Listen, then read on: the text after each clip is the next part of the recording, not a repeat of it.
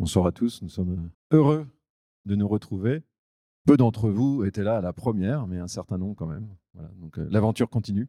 On, a cherché euh, un thème ensemble qui soit euh, réjouissant. Et donc nous allons parler ensemble ce soir de la joie. Il y a une parole de Jésus qui dit, lorsqu'il parle à ses disciples quelques heures avant de vivre sa passion et de mourir, il dit, je vous dis cela pour que ma joie soit en vous et que votre joie soit parfaite. Donc en marketing, c'est un, très très bon, euh, un bon très bon teaser pour des êtres qui sont faits pour le bonheur. Leur vendre la joie parfaite, c'est euh, c'est excellent. La question c'est est-ce que c'est vrai que Jésus et lui seul, on pourrait dire, peut nous donner cette joie parfaite? Nous, vivons tous des joies dans notre vie, mais nous cherchons tous aussi une perfection dans la joie, c'est-à-dire une quelque chose de plein, quoi, quelque chose d'entier, quelque chose de durable. Est-ce que croire donne la plus grande joie qui soit? Avant de parler de Jésus, en fait, on peut déjà partir sur la question de, de, la, de croire en Dieu et de se poser la question de en fait, qu'est-ce que croire en Dieu peut apporter comme joie supplémentaire? Quelle expérience est-ce que nous pouvons avoir de, de cela? Il y, a, il y a quelque temps, il y a un, un- entrepreneur qui m'a contacté pour un, une- un rassemblement qu'ils ont sur le sens du travail et il voulait euh, réfléchir avec moi sur euh, un- une intervention dans un, dans un atelier. Il disait, bah voilà, ce serait intéressant d'avoir des jeunes qui, qui, travaillent et qui viennent dire un peu ce qu'ils cherchent dans le, dans le travail. Nous avons tous l'expérience de ça, c'est qu'il y a un lien entre, je dirais, la joie que nous avons dans notre travail et le sens que nous avons dans notre travail. Donc il y a, y a- dans le travail, c'est assez clair, il y a un lien direct entre le sens que nous trouvons et la joie que nous éprouvons. Ce qui vaut pour le travail vaut pour en fait beaucoup de, de dimensions de notre vie, puisque nous sommes des êtres euh, de sens en fait. Nous avons une intelligence, nous sommes faits pour comprendre, nous sommes faits pour voir où nous allons. Donc on pourrait qualifier ça de joie intellectuelle, pas dans le sens où prise de tête, mais dans le sens où notre intelligence a besoin de comprendre des choses. Et il est assez évident que la foi en Dieu ouvre un horizon de sens. Une première direction, c'est que c'est ce dont nous avions parlé dans une, euh, une escale antérieure. Donc vous pouvez aller voir sur le, site ou sur Spotify, je crois que c'est la cinquantième, sur la vie éternelle. Vous voyez, la question de savoir s'il y a une vie après la mort change beaucoup de, choses dans la manière de vivre. Et donc peut ouvrir, en fait, peut déloquer, on pourrait dire, un gisement de joie parce que nous voyons que notre vie, bah, il n'y a pas un mur au bout, mais il y y a un horizon. L'autre jour, il, y a, trois jours, j'ai discuté là, en, allant un peu rencontrer euh, des gens dans la rue, un jeune qui, qui agnostique, on va dire, donc il dit, je sais pas trop, euh, je pense qu'il y a quelque chose. Il dit, ce qui me fait pencher sur il y a quelque chose, cette espèce d'appel de nous sommes des êtres de vie, quoi. Il dit qu'on est fait, on, va, il, pressentait qu'on va vers la vie, quoi. Vous voyez, je veux dire, cette intuition, nous pouvons l'avoir en nous. Et c'est sûr que la foi en Dieu, parfois, nous va affermir ça et donc libérer de la joie dans notre cœur, parce que notre esprit trouve du sens. Un deuxième élément, c'est que cette foi en Dieu, donc il y a cet avenir, on pourrait dire ce vers quoi nous allons, mais il y a aussi du coup sur le présent. C'est évident que si je crois que Dieu existe, qu'il donne sens aussi au, réel, bien du coup ce réel ne se limite pas à des réalités matérielles, mais pas non, non ça ce qui, je pense qui est assez euh, partagé par pas mal de monde encore que, mais même pas non plus à des réalités simplement psychologiques. Et donc je pense que ça peut aussi faire accéder à, un- à une profondeur dans le sens des choses, dans les événements que nous vivons. Vous voyez, il y a à la fois un horizon et puis une profondeur dans des événements que nous vivons.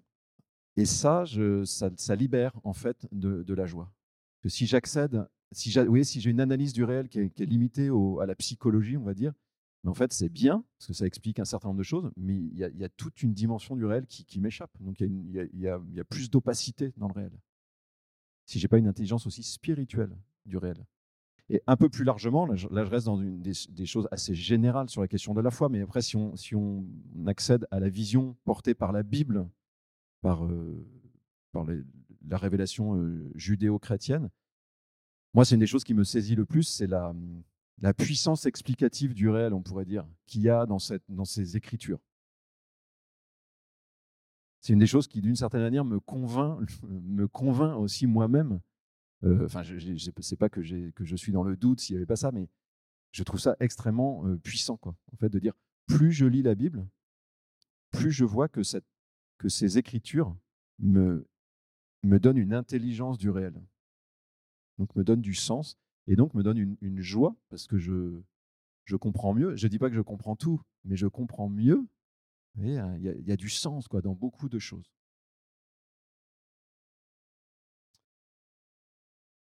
Mais croire n'est pas simplement, croire que Dieu existe. Croire, c'est avoir confiance en ce Dieu qui existe.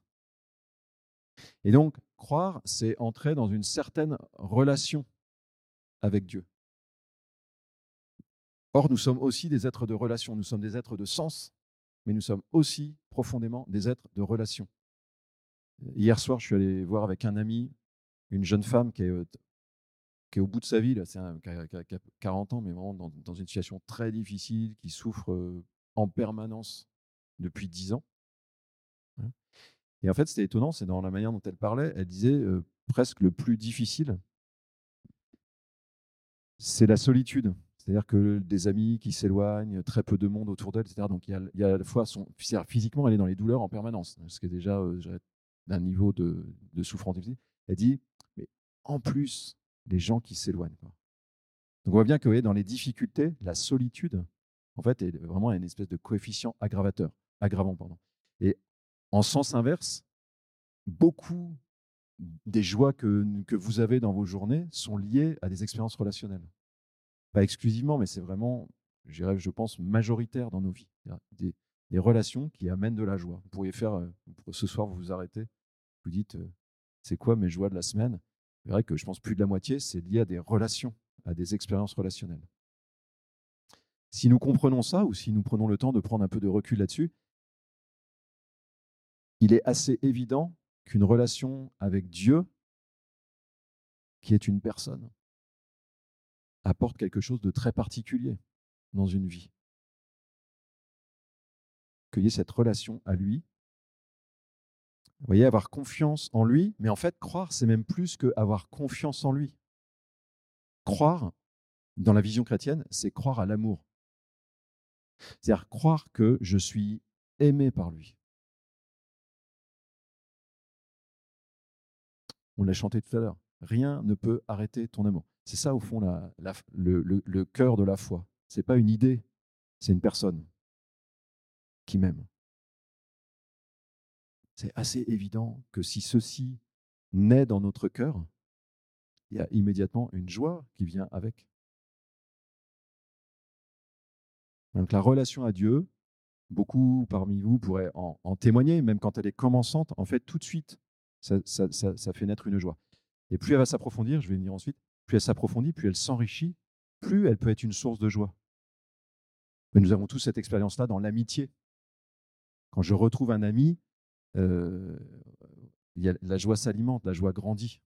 Et un vieil ami procure plus de joie qu'un, souvent qu'un, qu'un ami récent, je pense. A un autre élément sur cette relation qui me paraît très spécifique.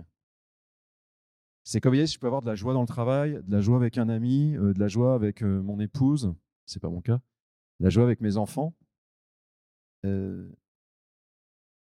mais ce sont des joies un petit peu séparées les unes des autres. Ce qui caractérise la, relation à Dieu, c'est qu'elle a une, une, capacité, on pourrait dire, à rejoindre toutes les autres expériences. C'est-à-dire que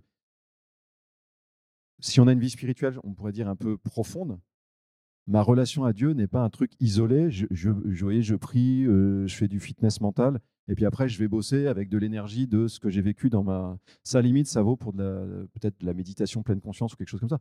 Mais en fait, dans une vie de foi, quand je travaille, je travaille aussi pour Dieu. C'est-à-dire, mon travail a du sens devant Dieu, mon travail implique Dieu. Il y a beaucoup de chrétiens qui vivent pas ça, mais ouais, parce qu'on est un petit peu, on a, une séparation, mais en fait, nous sommes faits pour vivre ça. En tout cas, même l'être humain est fait pour vivre ça. Je peux avoir une vie de couple, mais si, j'ai une foi en Dieu euh, forte, en fait, ma, relation à Dieu n'est pas étrangère à cette relation avec, euh, avec mon conjoint, avec mon époux, avec mon épouse. C'est intégrer Dieu à avoir avec ça. J'ai un ami là ces temps-ci euh, que, je, vois pas mal, certains, l'un ou l'autre le connaît, et lui témoigne beaucoup de la manière dont sa relation à Dieu, en fait, vient enrichir sa manière d'être père. C'est-à-dire qu'il vous voyez, il témoigne de choses très simples. Il dit, mais il y a des moments, c'est la crise et tout, et je demande à Dieu quel regard il porte sur mon enfant. Et il dit, ça change tout le truc. Et tout à coup, j'ai autre chose qui arrive. Vous voyez ce que je veux dire, c'est que cette relation à Dieu, elle peut venir investir, elle peut venir éclairer, se connecter à tout dans ma vie. Et donc, ça veut dire qu'elle peut aussi amener un renouvellement ou un espèce d'enrichissement de toutes, de toutes les autres relations qu'on j'ai. Et donc, vous sentez bien le potentiel de, joie que ça peut donner. C'est pas exactement la même chose de travailler en se disant c'est bien le boulot que je fais, ou d'avoir, de comprendre que le travail que je fais, en fait, il est bon devant Dieu. C'est pas la même chose d'avoir une relation avec quelqu'un amoureuse ou conjugale et de en fait de sentir que le regard que Dieu porte sur cette relation est un regard bienveillant et non seulement un regard bienveillant en fait qui, qui veut euh, qui veut défendre, protéger, faire grandir cette relation. Bon, je crois que vous avez percuté mais voilà, donc vous voyez, on sent bien comment ça peut apporter une joie très particulière, cette, cette relation avec Dieu. Si on pousse un cran plus loin, je mets des, cliquets successifs. Euh, vraiment, là, ça, serait peut-être spécifique au, judaïsme et encore plus au christianisme, c'est que cette relation n'est pas concrètement, elle se vit comme un, dialogue en fait. C'est-à-dire qu'il y a une parole qui vient à l'intérieur de cette relation. Vous voyez, on peut avoir une certaine connaissance de Dieu un petit peu intuitive, intérieure, comme ça.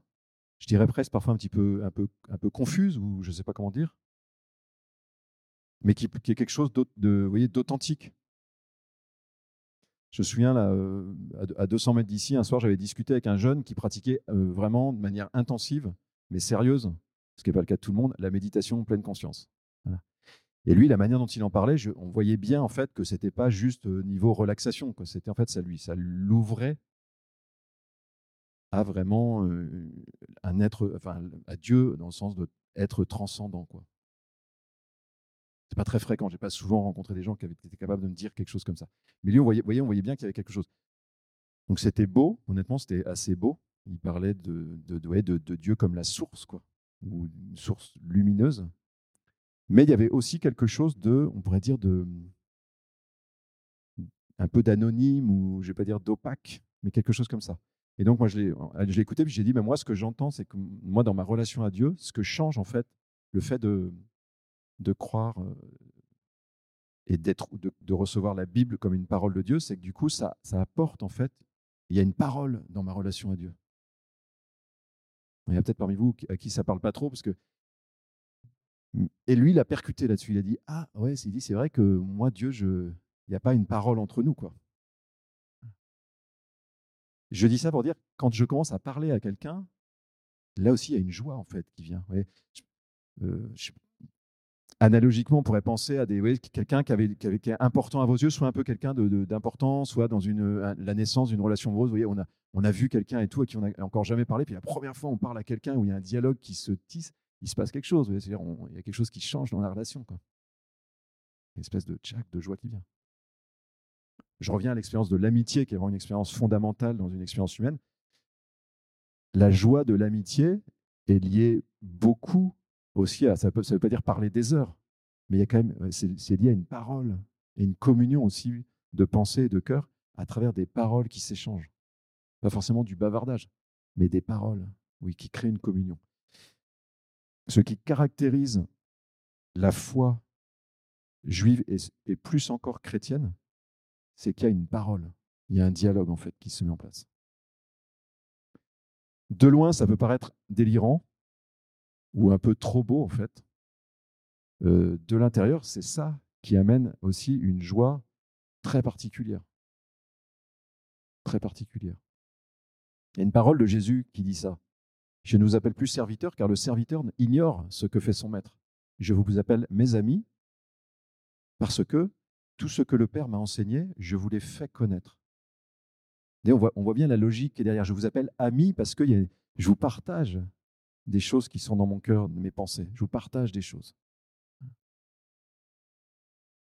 Si ceci est vrai, ce que je crois, et on sent bien en fait qu'il peut y avoir une ressource ici de joie très particulière.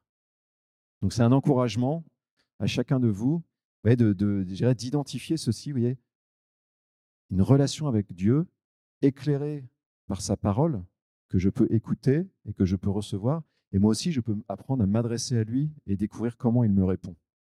Quand ceci, peu à peu, se met en place, quelle joie Quelle joie Il y a quelqu'un qui est là, à qui je parle, qui m'écoute, qui me répond et qui me dit des choses sur moi-même pour me guider, etc. Ça peut paraître fou, mais je dirais donner, euh, donner une chance à cette proposition. Je vous, invite vraiment. Quoi. Ne vous dites pas, que, que parce que c'est trop beau, vous voyez, que, que, ce n'est pas euh, crédible. Ça, ça me paraît intellectuellement faible. Pourquoi ce qui est très beau serait faux? Peut-être que ce qui est très beau est vrai.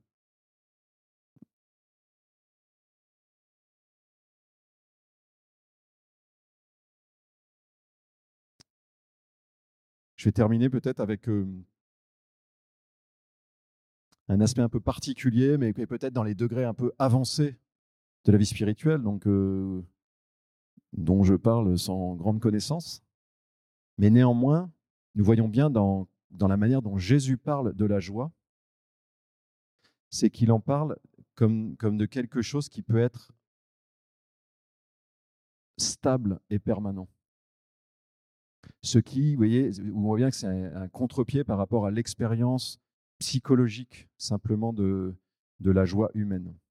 C'est-à-dire, nous, ce qui caractérise la joie, c'est qu'il y a des moments de joie, il y a des moments de, de, tristesse. Et la joie spirituelle dont Jésus parle, elle peut inclure ça, ce dont nous parlons, toutes ces expériences humaines, mais Jésus nous parle encore aussi d'autres choses. Et donc, un de ses disciples, Paul, Saint Paul, dans une de ses lettres, il dit, Vous qui êtes ses disciples, soyez toujours dans la joie. Je veux dire, humainement, ça n'a pas de sens de dire à quelqu'un, mais sois toujours dans la joie. un parent ne dirait pas ça à ses enfants. vous voyez, il y a quelque chose de, déraisonnable, d'inhumain. On ne dit pas à quelqu'un, il faut être toujours dans la joie. D'un point de vue humain, ça n'est pas raisonnable. Donc on voit bien que la joie dont Jésus parle, et qui est celle, c'est la première citation que j'ai donnée, euh, que ma joie soit en vous et que votre joie soit parfaite, qui est celle que lui expérimente. Cette joie-là est une joie, on pourrait dire, dans les degrés avancés, en fait, qui, dépasse les expériences humaines habituelles de la joie. Moi, personnellement, c'est ça qui me motive, en fait. C'est quand on commence à avoir ce parfum-là dans notre vie que ceci est possible. Et qu'il y a, en fait, que la joie spirituelle et un don de Dieu toujours accessible. Évidemment, ça va demander beaucoup de travail et aussi beaucoup de se laisser faire par Dieu pour, pour qu'il nous montre comment accéder de manière de plus en plus habituelle à cette joie. Mais ceci est possible. C'est comme ça que Jésus a vécu. Et ce que Jésus a vécu, il ne garde rien pour lui. Il veut que nous puissions vivre de la même manière.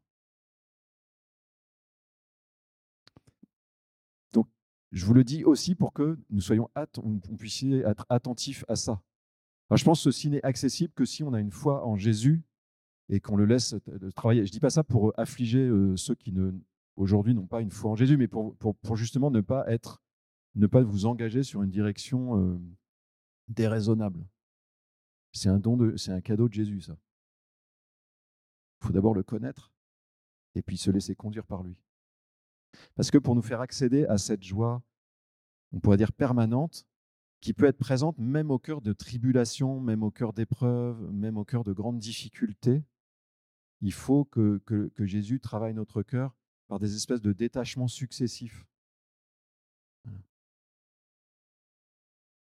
Mais à un moment, c'est ce qu'on voit dans la vie de certains de ceux qui l'ont suivi. Donc il y a un passage dans un livre du Nouveau Testament, donc la fin de la Bible, après la mort et la résurrection de Jésus, deux personnes qui se font arrêter parce qu'elles professent la foi en Jésus ressuscité. On leur dit si vous continuez, on, vous élimine. Arrêtez de parler de ça, quoi. Et donc ils se font emprisonner et puis ils se font flageller et on, nous dit ils ressortirent tout joyeux d'avoir été jugés dignes d'avoir part aux souffrances du Christ. Vous voyez, une parole comme ça, elle, est, elle est obscure, elle est paradoxale. Je dirais, quand on est loin, elle paraît vraiment euh, limite déraisonnable. Mais quand on commence à s'approcher de Jésus et qu'on voit comment il, qui il est et, et, dans, quoi il nous, dans quoi il nous conduit, on peut comprendre en fait que ce n'est pas une joie masochiste, mais c'est une joie qui est liée à la communion avec lui. Parfois, Jésus a cette, ces paroles paradoxales où il dit Bienheureux ceux qui pleurent. Et c'est tout à fait étrange comme formule. Bienheureux ceux qui pleurent ils seront consolés. Mais bienheureux, heureux, heureux déjà aujourd'hui. Comment? Et ça, c'est un chemin qui peut, qui peut s'expérimenter avec lui. avec lui. Mais il y a quelque chose de, je dirais, d'attirant, peut-être, pour certains d'entre nous, qui nous, qui nous donne euh, envie d'y aller. C'est que peut-être que dans les larmes, je comprends ou je pressens que cette parole de Jésus elle peut être vraie, que Jésus peut me donner une joie au milieu même de mes larmes. C'est-à-dire que Jésus ne va pas nous faire entrer dans un pur détachement intérieur de je, ne ressens plus rien, on en a déjà parlé, mais il veut me donner cette joie à un niveau euh, plus profond, qui fait que même si psychologiquement, au niveau de mes affects, je peux être travaillé tantôt par la tristesse, tantôt par la joie au sens euh, émotion, mais spirituellement, il y a une joie permanente qui peut s'installer. Ayez foi en cette parole. Peut-être demandez-le. Vous voyez, si vous identifiez, si ça, ça vous attire, demandez-le. Jésus, j'ai foi dans ta parole. Je veux cette joie-là dont tu parles. Et après, patientez, parce que c'est des programmes sur 10, 20 ans, ça. C'est pas demain matin. Dès maintenant, vous pouvez la goûter mais avant d'avoir cette stabilité, vous voyez, dans la vie des saints, on voit que c'est euh, Saint François d'Assise, c'est euh, c'est la fin de sa vie, quoi. Joie, joie parfaite, quoi, il le dit. Mais après avoir vécu des choses très difficiles. Amen.